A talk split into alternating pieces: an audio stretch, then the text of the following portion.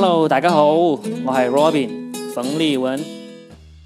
是不是被我刚才开头那个三语打招呼给吓坏了？啊，因为我是个广东人嘛，所以特意录了这么一个三语打招呼的，从粤语、英语到普通话都一起来玩一下了。嗯，这是我第一个个人的 podcast 这么一个音频。之前呢，只是每周弄一个大概五六分钟左右一个节目。哎，后来那个喜马拉雅跟我说，他说：“哎呀，你多弄一点这个长一点的，跟观众聊聊，让大家认识你嘛。”呃，其实他跟我们说的时候，我已经挺有兴趣要做这个事情的了，是因为之前呃有深圳的一个脱口秀演员牙签，他有一次跟我们聊天说，他说他发现日本的所有的喜剧演员啊，他们都有自己的这个音频节目，就是每周甚至是每天会跟大家在。电台啊，在那个 podcast 里面去聊的，那我就觉得啊，是这样子的吗？然后后来也了陆续的了解到，哦，原来国外的很多喜剧演员其实他们都有自己的这个音频节目。那国内的话，其实已经有很多脱口秀演员、喜剧演员早就知道这个事情了，他们已经开始做这个事情，基本上都有超过一年了。据我所知，就做的时间最长的是那个，嗯，单立人喜剧的。一言不合，那个是周奇墨，还有单立人的几个人，他们经常做的一个节目，应该也超过一年了。那还有一个就是，也是单立人的那个演员，叫做教主的，他的无聊斋，呃，也做了挺长时间。他们两个节目我都经常听。然后呢，我自己参与过其中一期的是上海的脱口秀演员 Storm 他搞的一个节目，叫做“伐要去管他”啊，这个好像是上海话吧，“伐要”就是不要。不要去管他，呃，他刚刚好像是今天，呃，做了刚好一年，啊，他这个节目早期刚开始的时候，他经常在我们脱口秀演员的群里面去推啊，呃，我们都经常开玩笑，他一推出来说啊，大家听一听我最新的音频节目。啊，然后我们都都会说，哎呀，不要去管他，不要去管他，实际上就不去听，啊，实际上还是有人听的，听的人还还不错，嗯。那现在我自己也开始做这样的事情了，不知道，不知道能不能坚持做下去啊？嗯，先尝试着做一下吧。应该还有很多听众不知道我是谁，我给大家简单介绍一下，我是 Robin，冯立文，嗯，算是国内最早玩脱口秀的一批演员。那现在呢，我主要工作呢是当喜剧编剧，在上海创业啊，有自己的一个公司，正在做这个。各种各样的那个喜剧节目，那如果你后面其实保持收听我的话，我应该在我的这个 podcast 里面，呃，在我这个音频节目里面会有很多介绍到我做的项目啊，我之前有做过的事啊，嗯，呃，我有多少个女人啊，我有多少个男人啊，没有了，这是假的了，呃，我做了什么威风的事情啊，我做了什么出糗的事情，应该都会有介绍到，啊，你们保持收听，保持关注，就能够了解到我这个人了，嗯。我是一个大叔啊，已经四十一岁了。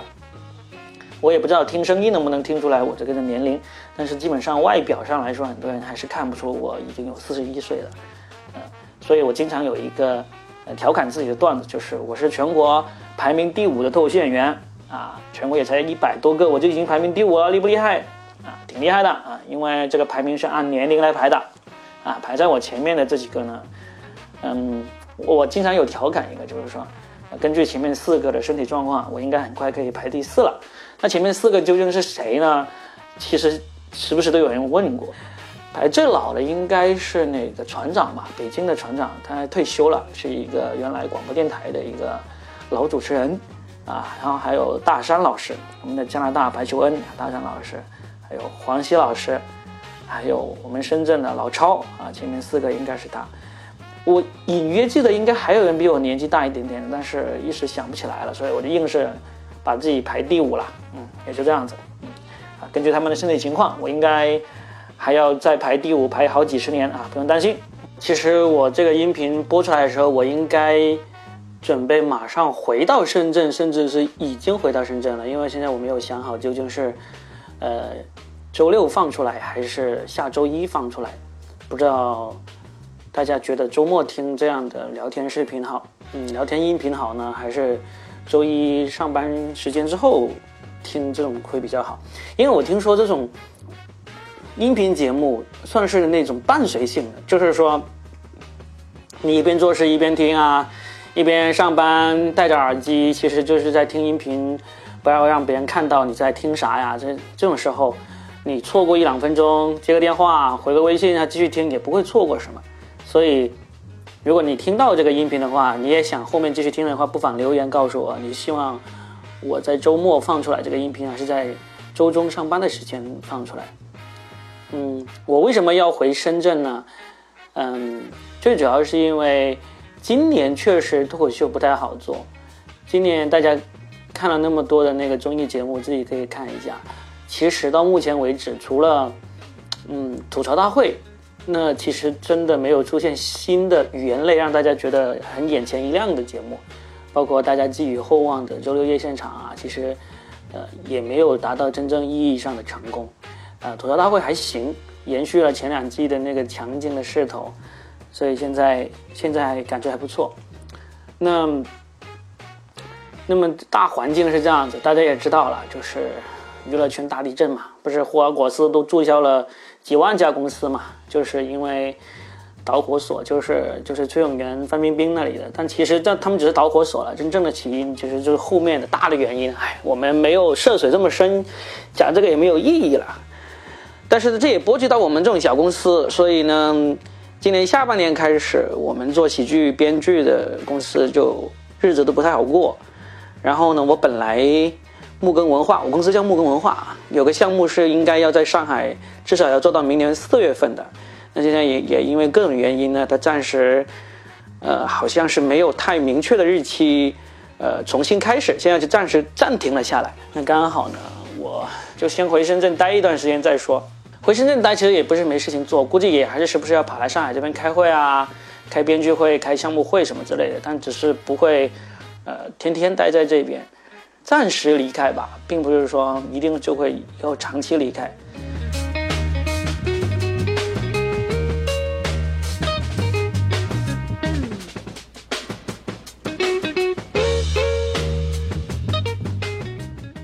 今年九月一号在上海做了一次个人专场，讲了那个一个小时。个人专场其实挺成功的，虽然场地也坐满了，那个效果也挺好。啊，我有一个电视台的朋友，呃，听完的时候走的时候还在电梯间里听到观众有反响说：“哎呀，好好笑，怎么那么短？”就觉得一个小时还短了。啊，听到这个这个这种评价，真的是比那个比那个拿到了钱直接塞到袋子里还要开心。这是做演员最开心的一个事情，得到观众的认可。但是专场完了之后，我就对在上台讲开放麦、讲脱口秀热情突然间下降的很厉害。就为啥呢？就是我觉得，因为我专场我是在那个上海的功夫喜剧那里去去举办的嘛，那个地方，嗯，卖完票是八十张，我也卖了九成的票，七差不多九成的票，啊，八成多。然后呢，就。啊，然后我就觉得才几十张票啊，六七十张票，就卖了两个多星期，吆喝了，在朋友圈、在微博吆喝了两个星期，然后呢还写那个长文章来忆苦思甜呐，谈理想、谈情怀啊，最终目的就是要要哄大家去买票啊，就这么折腾一下，也就卖个六七十张票，其实觉得挺挺难受的，因为什么？就你想一想。你没有名气，就只能在线下这样靠自己的积累起来的一点点名声、一点点圈内的熟人圈、朋友圈的小名气这样来卖票。但是你如果能够有一些作品在线上放出来，你参加了什么节目啊？呃，你参加了什么什么剧啊、电影啊？那然后你忽然说，我就虽然我只是一个小配角，但是我能够开一个个人专场，我我相信那个票也会卖得很好。所以。从九月份开完专场之后，我基本上到现在为止，差不多两个多月，我没有上过台去认真去讲开放麦。嗯，上过两三次都是为了录节目，都是为了参加爱奇艺那个脱口秀大赛录一些节目，或者录一些自己的视频节目那样子。嗯，我是有一点点厌倦的感觉，暂时。我就想接下来这段时间好好想一想，怎么把自己的名气给真正给弄起来。后面呢，再。再重新来开开专场啊，呃，讲讲线下的那个开放麦这种。当然了，可能你了解这一行，可能也会觉得，切，你要是真的有了名气，真的赚到了钱，你就不会回来讲了啊。那些谁谁谁谁不也是这样子吗？对吧？就是说现在最红的几个，呃，池子呀，什么，呃，斯文呐，他们，呃，就是他们原来都是线下出来的，然后现在红了起来就比较少。斯文那是经常回来讲的，池子，池子就基本上没怎么回来了。斯文是因为还不够红，哈 哈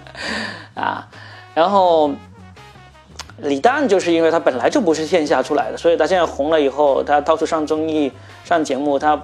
他不到线下讲也是很正常，因为本来就不是线下出来的。嗯，哎，怎么说着说着说到别人身上去了啊？当然，我要是讲李诞啊，讲车子，你们可能会更愿意听，但我就不，因为这是我的节目，我就只讲我自己，爱听不听啊。其实我在上海经常也被人问起，我究竟是什么时候？开始做这个全职做脱口秀的，呃，我今天也想借这个我第一集这个音频 podcast 这个节目来讲一讲究竟是怎么开始的。呃，这个故事其实也跟那个很多媒体采访的时候我有讲过，那现在今天亲口用音频的方式来说一下出来呗。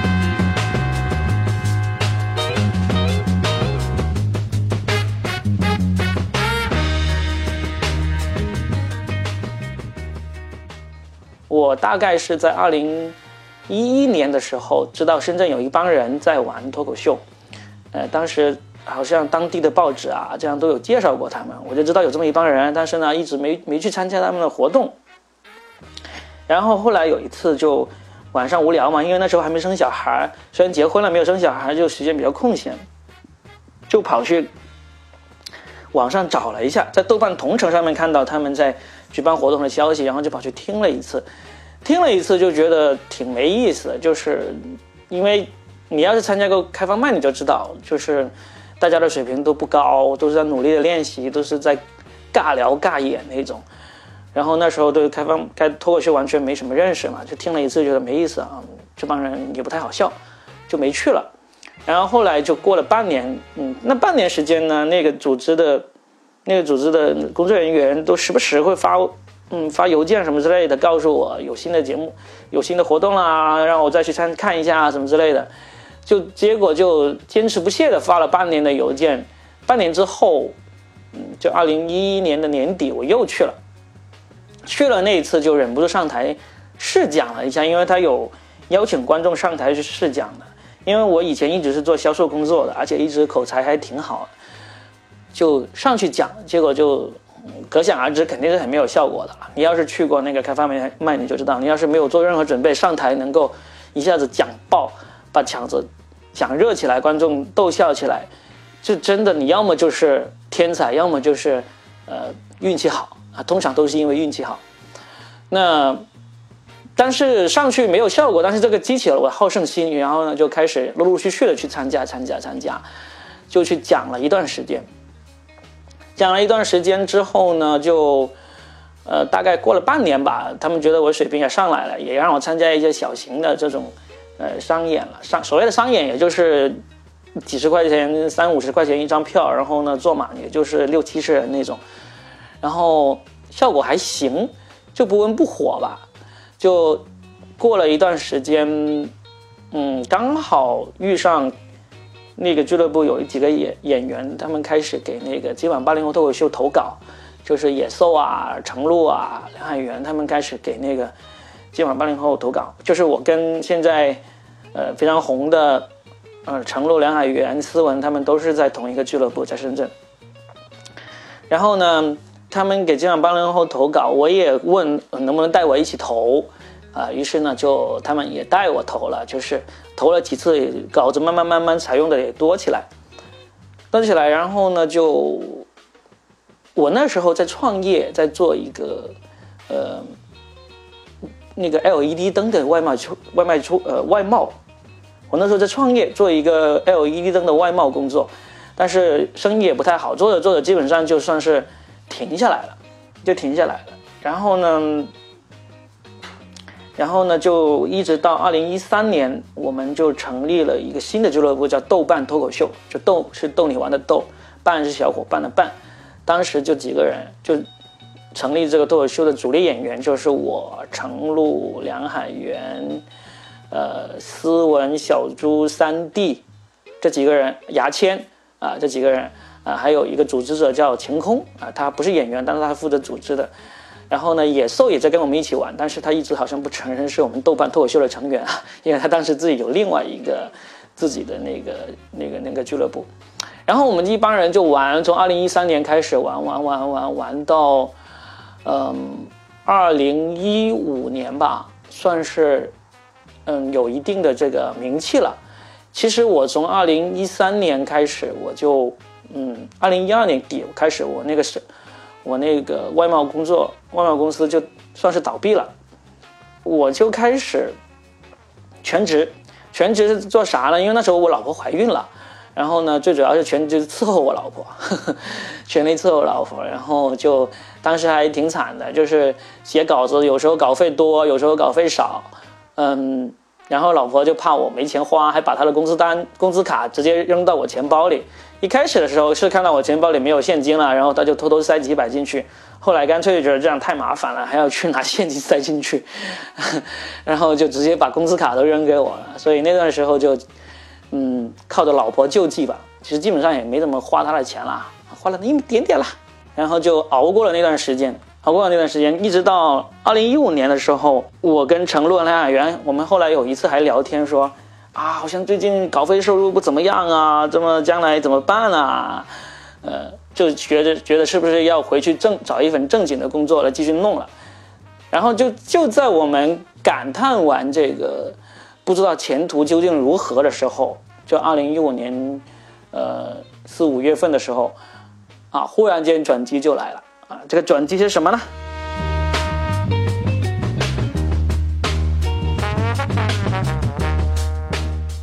我们二零一五年的时候觉得前途渺茫啊，就不知道接下来要干嘛。因为那时候虽然我们几个都是今晚八零后脱口秀的核心写手了，就除了李诞、王建国这两个人是。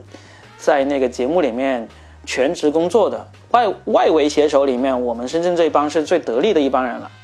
但是呢，我们之前做过一件事情，到二零一五年的时候呢，就就起了作用，那导致我们全部都变成了全职。二零一三年的时候，程璐和呃王思文结婚，啊，差点说成程璐和梁海源结婚了，感觉他俩更亲密一点。呃，程璐和思文结婚，当时就，嗯，我们就说要闹洞房啊，要要要他们请吃饭什么之类的。那程璐就说没钱，嗯，请不起。那要不，嗯，我玩点什么有趣的东西来庆贺一下嘛？毕竟好不容易结了个婚嘛，对不对？也不知道下一次什么时候。然后成龙就说，要不给我们弄个吐槽大会吧？啊，这一听，当时就很兴奋这个提议，因为我们当时还在用 QQ 群聊天嘛。当时，呃，我们大概都是在二零一二年左右看到了古大白话翻译的那个，呃，美国喜剧中心的吐槽大会，就查理辛的那一场，就特别喜欢。然后又陆陆续续的上网看了一下其他字幕组的人翻译的其他的脱口秀，脱口秀的那个专场，就很喜欢这个形式。因为我们第一次看到喜剧中心脱口秀，呃，那个吐槽大会的时候，真的是完全的震撼到了我们，就觉得怎么这人与人之间还可以这样。不带脏字的骂骂街啊，其实也带脏字了。美国是带很多脏字了，就是能够骂得这么过瘾。然后程璐这么一说出来，我们就觉得哇，好爽！这个这个主意太棒了。然后我是第一个跳出来支持这个事情的，因为我当时在俱乐部里面是处于一种呃组织事务能力特别强的那种人。然后我就说好，我来我来操办这个事情。然后呢，就详细的列了一下这个这个脱口秀这个吐吐槽大会的这个流程。然后呢，告诉大家该怎么做，该怎么做。嗯，我和那个另外一个脱口秀演员老超还各赞助了一箱啤酒。然后外卖脱口秀呢，还免费的借出了场地给我们做。然后梁海源呢，就去找他在那个在那个也中文演讲会的朋友帮忙设计了一张海报。呃，然后我们就用那个俱乐部的微博啊，这样子去召集观众。那时候那个场地坐满七十多人，那天真的是完全坐满了啊。为什么大家这么开心、那么高兴能够来这么多人呢？就是因为那天是免费的，而且还有啤酒送，哈哈，啊，结果就来了很多观众，大部分、绝大部分都是熟人，所以呢，那天气氛特别好，是梁海源做的主持，嗯，然后呢，我们就分别去上台去喷，喷这个这个陈露夫妇以及在座的各种人，就是你们跟你们现在看到的，嗯，效果文化做的这个吐槽大会的形式是一模一样的，也跟美国喜剧中心做的形式一模一样的，就是主持人，然后呢嘉宾轮流上来喷，上来吐槽。就那天发挥的最好的是两个人，一个是尹教授，就是微博上著名的段子手尹教授，现在也是，呃，那个微信公众号他也是做的很好的一个人。然后还有个就是三弟，这两个人吐槽都水平都很高。然后呢，那天我们很多人后来还把自己的吐槽的那个片段做成视频放到那个网上去了。林教授放出去那一段，呃，被转发的相当多，所以就让很多人知道哦，原来线下在深圳有一帮家伙，呃，在玩吐槽大会这样子。那其实那一段视频呢，当时也让那个今晚八零后脱口秀的。制片人啊，包括李诞啊，他们都也看到了，包括王自健他们也看到了。那其实对当时对他们来说没有引起什么触动，反正制作也粗糙嘛。然后啊，其实都是熟人之间的吐槽，没有公共槽点，你看起来没有那么吸引的。但是我们自己玩的很嗨，吐槽大会我们二零一三年做了一次，呃，然后呢，二零一四年我们觉得还想继续做，于是二零一四年的。的愚人节那天，四月一号那天，我们给银教授做了一场。呃，银教授那时候还在跟我们一起玩脱口秀，他做段子手、做自媒体那一块还没有完完全全做起来，但是也已经是个很多粉丝的大咖了。然后呢，我们就把他当做主咖来吐槽。但是我们开始去挖他的黑料的时候，才发现，我去，这个人没有什么黑料可挖，就是就是私底下是一个很正常、很。很遵纪守法的一个人，挖不到他什么，什么泡妞啊、约炮啊、什么吸毒啊、打老婆啊，全他妈没有，全是假的，全都是段子，就很清白的一个人。然后我们就想，我操，怎么办呢？这个人这么守身如玉的一个人，怎么吐槽啊？然后呢，就硬是给他想了个黑点，就是说他鸡鸡小。说他鸡鸡小，然后就每个人的段子里面都有一个关于尹教授鸡鸡小的段子，就去硬黑，啊，结果当然也没有黑出来什么水平，所以那一那一次吐槽大会那个效果一般般，呃，那天发挥最好那个人是野兽，野兽那次是我见过他发挥最好的一次线下演出的，相当相当不错啊，现在大家还能记得起来，啊，然后呢，那所以因为那次总体效果不太好，也没有录像了。也没有放到网上，只留下了一两张照片。但是那次是我们举办了那么多次吐槽大会，是盈利最高的。因为为什么那次我们是售票的？宁教授有号召力，还有还有人专门从外地飞来深圳来看他这场吐槽大会的。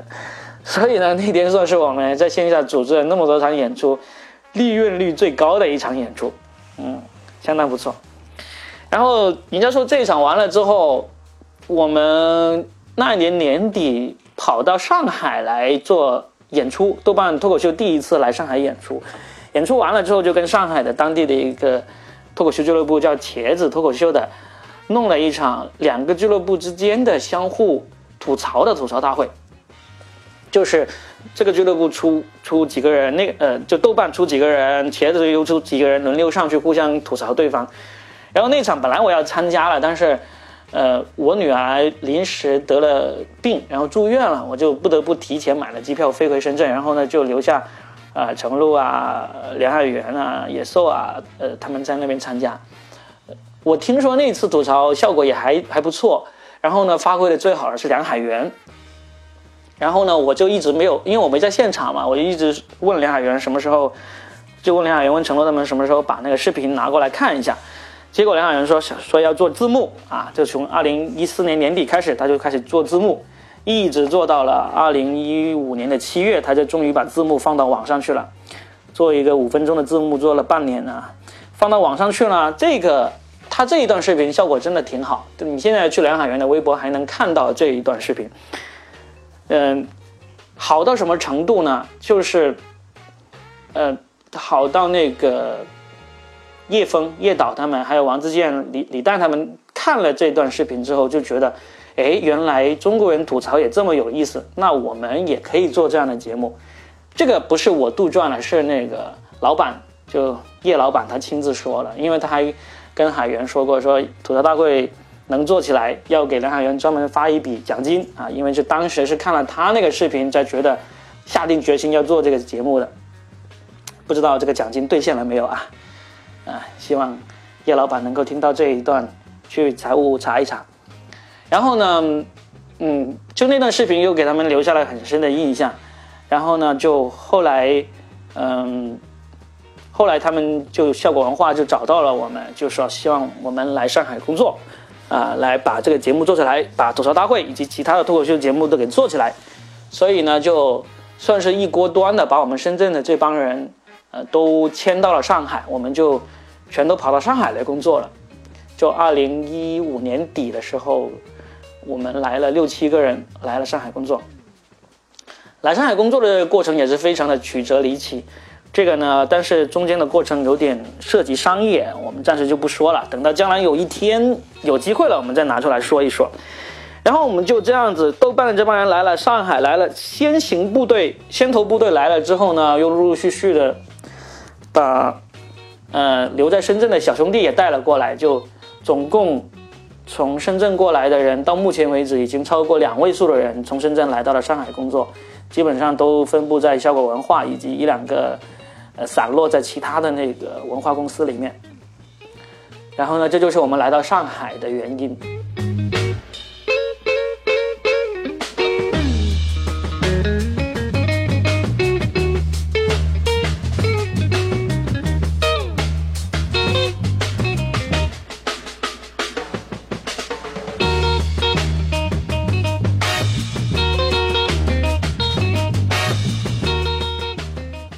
其实感兴趣的是，你们是怎么能够从业余做到专业的？就是因为基本上所有人开始玩脱口秀，都是从兼职开始的，从下了班去，呃，讲开放麦，然后业余给一些节目投投稿、写写稿子这样的开始的。我们确实也是这样子。然后呢，其实我们当中真正全职的一个人是野兽，啊，野兽现在也在上海，当时他是给这样八零后写稿子，写着写着。就辞去了工作，然后就专门写，呃，然后呢，后面才是我。我是因为，呃，我当时在今晚八零后中稿率没有野兽啊、小猪啊、程璐他们那么高，但虽然也挺高，但是没有那么高。如果我当时是只只给今晚八零后这个节目写稿的话，其实是应该是养不活我自己的。但是我这个人比较善于去收集信息。我就比较快的能够找到了一些除了今晚八零后以外的其他节目，我也给他们投稿，所以我能投稿的渠道是最多的。那这样子的情况下，嗯，稿费收入也足以支撑我全职来做这个事情了。现在如果听这个节目的人，包括之前有私底下问我的一些人，就你们也想当全职的喜剧编剧或者脱口秀演员的话，嗯。如果纯当写手、当编剧，其实现在的机会没有以前那么多，因为现在的那个，嗯，喜剧节目呢，要么就是，嗯，其实也不是说比以前多很少很多，多或者少其实差不多，但是呢，好歹那时候还有个今晚八零后脱口秀在不断的收稿，每周会收向外征稿，就现在已经没有这样的节目了，现在基本上很少有节目对外向那个外部写手征稿，嗯，就大规模的征稿是很少。就小规模的，他自己找一些相熟的那个写手去投稿是有的。大规模的，现在我记得，我觉得好像就只有一个河北卫视的小强来了，但是那个节目的那个收稿量并不多。呃，我相信应该没有什么写手能够通过给那个节目投稿而活下来的。嗯，为什么现在这些公司都很少对外征稿呢？有一个很大的原因是因为他们都已经找到了这种全职的喜剧写手过来公司里面全职工作。所以呢，依赖外部写手的情况就比较少。同时呢，这种呃需要散段子的节目其实并没有那么多。例如现在吐槽大会，它也在向外征稿，但是因为效果文化本身已经有三四十个编剧了，外部写手稿子能够中稿的那个量非常的少，一期能够中个一两条已经算是很牛逼的外部写手了。所以这就造成现在，如果你现在才开始起步。要来当职业写手的话，其实难度是比二零一三年的时候要难了很多。二零一三一四年的时候难了很多。那么至于怎么样才能当成全职写手呢？呃，这个我们后面可以慢慢再聊。我回到深圳以后，可能会跟嗯牙签，就是现在也是在做这种，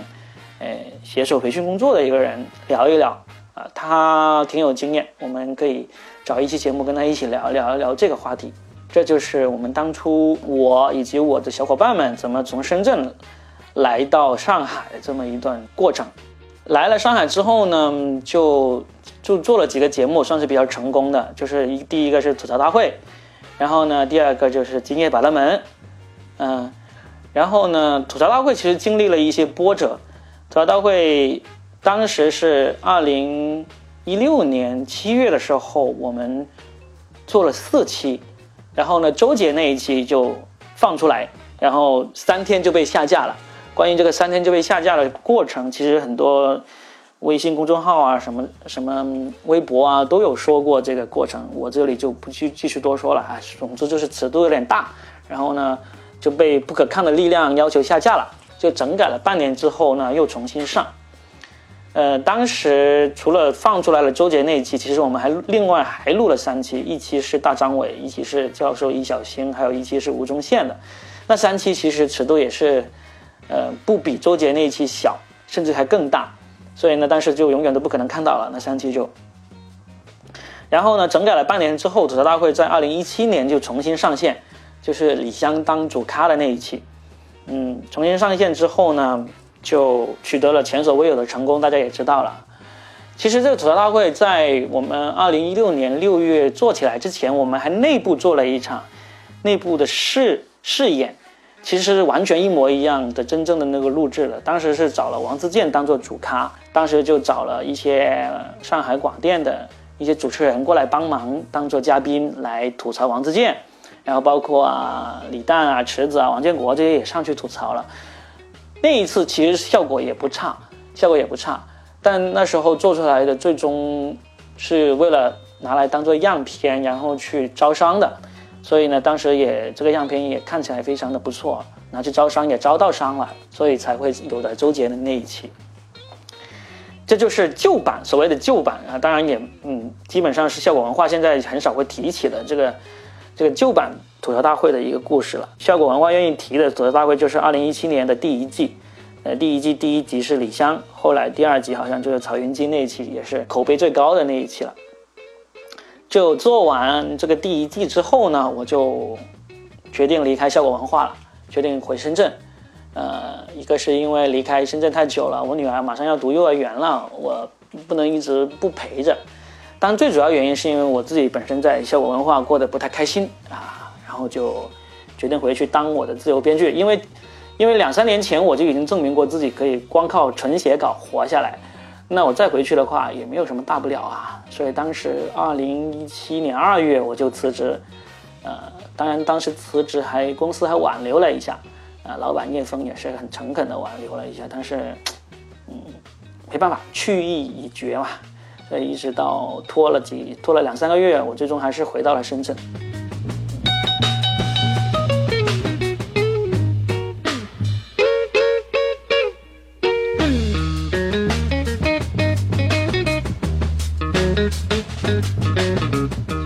刚才那一段，如果听了的观众可能有一个地方会很感兴趣，因为有时候我跟一些不太熟的朋友说起这段经历的时候，他们也会特别感兴趣一点，就是说，你为什么在效果文化待的不开心？其实没有什么特别为什么的，这就一份工作嘛。你任何一个人工作人，你都知道，你有什么工作会一定会让你开心的不得了，只不过看你自己承受开心的阀值有多大而已。那我承受开心的阀值是很低的，很容易就不不开心的，想要放弃一切的那种人，这是我我承认自己有的一个心理缺陷。那至于具体的不开心的原因，现在回想也是不足挂齿，都是一些小事，将来有机会我会再说，但是这个不是今天要说的重点了。总之，二零一七年的四月份，我就算是正式辞职，然后就一直待在深圳。本来以为就在深圳一直做自由编剧啊，给这个写写，给那个写写啊，这样子。但没想到后来就，嗯，有个制片人介绍了一个投资人给我认识，呃，希望我回上海来创业，做一个做一个文化公司。就反正就谈了好几次吧，就觉得他条件还可以。呃，说一下，二零一七年算是脱口秀界的这个创业大年。八月的时候，我就回到上海，把这个木根文化给成立起来了。公司的全名叫做上海木根文化传播有限公司。嗯，成立起来之后呢，就开始做一些项目。做的第一个大的项目是东方卫视的，呃，今夜现场秀。啊，当然那个后节那个项目后来给做烂了，做烂了，没做好。你们要是有兴趣的话，自己去看一下那个节目。就是本来是以为会做成《今夜百乐门》第二季的，但是里面的各种原因导致就整个节目就做不下去了，勉强的做完了，但是后面基本上已经跟喜剧没什么关系了这个节目。然后二零一七年就像木根文化成立，在我之前其实那个北京也有两个脱口秀演员做的公司也成立了，一个是那个北托，就北京脱口秀俱乐部成立了公司，然后单立人。就石老板他们拿到了融资，也成立了公司。就一七年就有三个脱口秀演员出来做的公司成立了。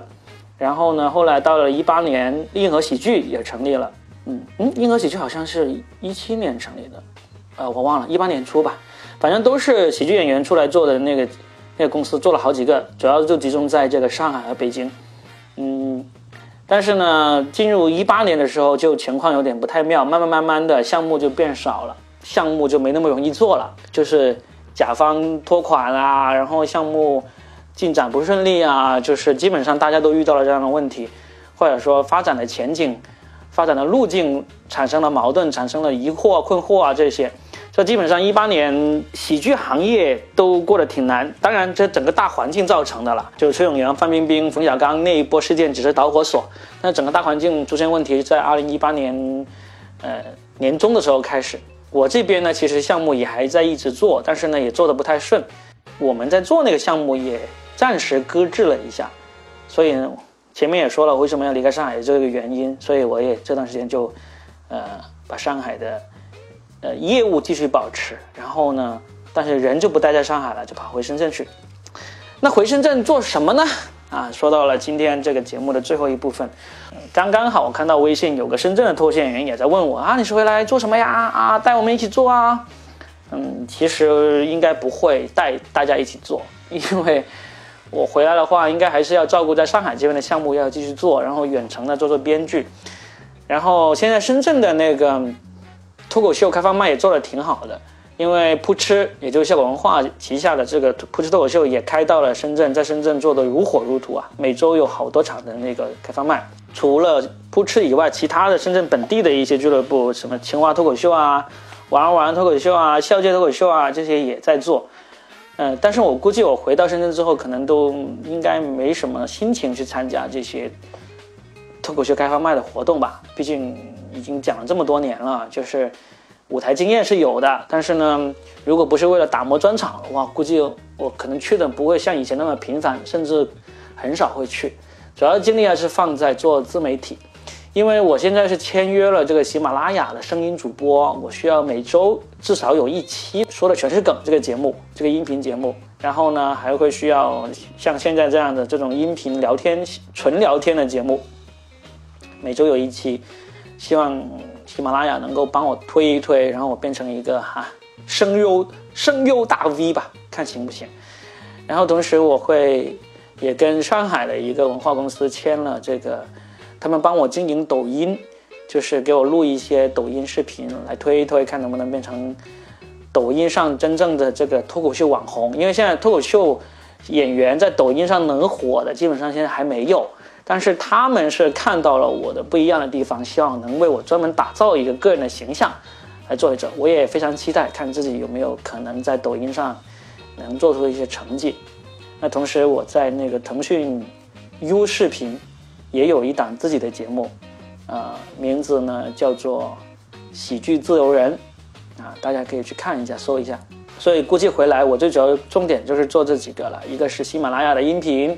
一个是抖音的那个小视频，还有一个就是在有视频上的这个人的这个脱口秀节目，主要是做这三个事情。嗯，另外我自己还有一个已经进行了差不多一年的，跟北京一个文化公司做的一个课程，音频课程，以后也会出书，就专门教大家怎么在职场中运用幽默的这么一个课程。这个课程呢，我也希望能够在今年年底呃，最迟在明年年初之前能够上线，啊，希望能教一教大家上班的人怎么在日常工作中呃运用幽默，啊，比较具体场景化的，就是例如说，你作为一个新员工到了这个公司，啊，怎么能够迅速的用你的幽默来跟同事拉近距离，啊，你在女生面前该怎么展现幽默？你在男生面前该怎么展现幽默？你在那个。呃，领导面前该怎么展现幽默，这些都是具体场景的一些课程，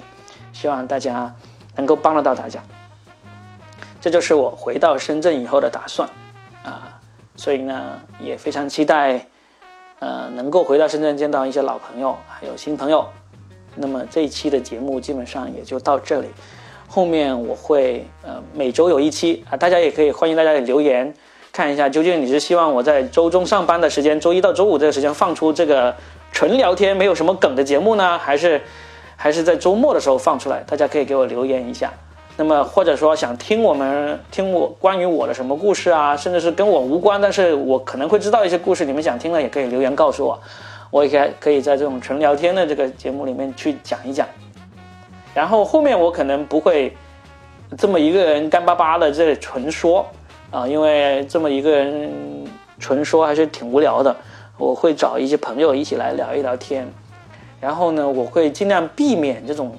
自嗨的情况，因为我有看一些嗯脱口秀演员或者其他人他们讲的那种这种聊天的节目，有时候还挺容易陷入这种纯自嗨的那种环境里，就是互相接梗啊，互相嘻嘻哈哈的笑啊，但其实对于陌生观众来说，甚至对于熟悉的观众来说，都不一定是那么容易。能够 get 到他们里面那种气氛、那种氛围，所以我会尽量避免那种自嗨的情况，而是把这个故事讲好，把这个呃内容给讲的比较有趣。好了，这就是今天的节目，谢谢大家，我是罗宾，期待下一次再给你带来好玩的内容。